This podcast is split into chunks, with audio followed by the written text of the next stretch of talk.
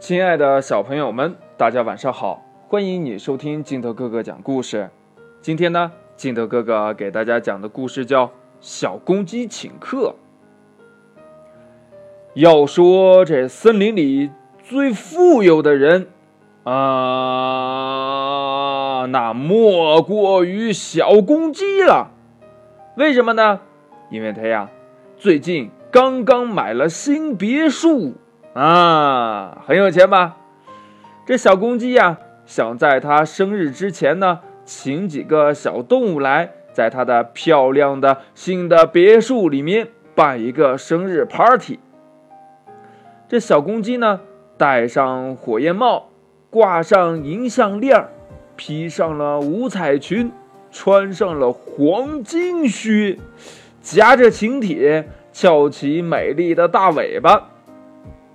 兴冲冲地跑向他的朋友家发请帖。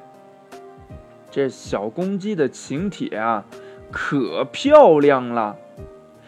大红烫金的纸上散发着浓郁的桂花香味儿，纸上呀还印了小公鸡的头像，里面工工整整地写着：“咱小公鸡要请客了。”这小公鸡呢，先跑到了好朋友皮蛋狗家门前，撩了撩五彩裙，敲了敲门，咚，咚咚，汪汪汪！皮蛋狗打开门叫道：“小公鸡把请帖往皮蛋狗的怀里一塞，说了声：‘到我家吃饭哈。’急匆匆的转身向咪咪猫。”歪嘴兔、呼噜猪家去了。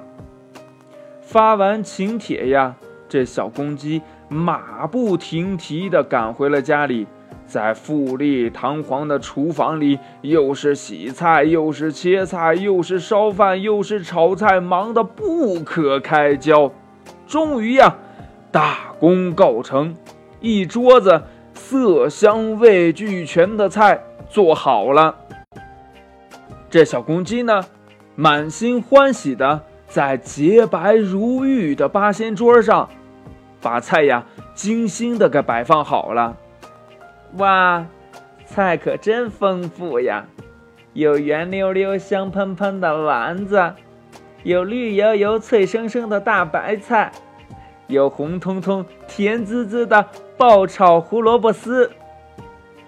这小公鸡兴奋地坐下来，擦了擦额头上的汗水，心想呀：“我的生日 party 马上就要开始了，朋友们还会送我一些可爱的礼物呢。”时间一分一秒的过去了，可是客人们却左等不来，右等不到的。小公鸡一会儿走出门外去看看，一会儿呀。又围着桌子转转，肚子呀也饿得咕咕叫了。客人怎么还不来呀？小公鸡望着这一桌子的菜，直流口水呀。突然，他一拍脑袋：“哎呀，我忘记告诉他们时间和地点了。”这时候呢，他情不自禁地唱了起来。啊，我承认都是粗心惹的祸，到了现在我还是饿着肚子。哎，算了，不唱了。恍然大悟的小公鸡又屁颠儿屁颠儿的跑去通知朋友们了。故事讲完了，亲爱的小朋友们，你在生活当中有没有像这只小公鸡一样？做过如此粗心的事儿呢？快把你想到的跟你的爸爸妈妈还有你的好朋友相互交流一下吧。喜欢听金德哥哥讲故事的，欢迎你下载喜马拉雅，关注金德哥哥。同样呢，你也可以添加我的个人微信号码幺三三三零五七八五六八来关注我故事的更新。亲爱的小朋友们，今天我们就到这里，明天见，拜拜。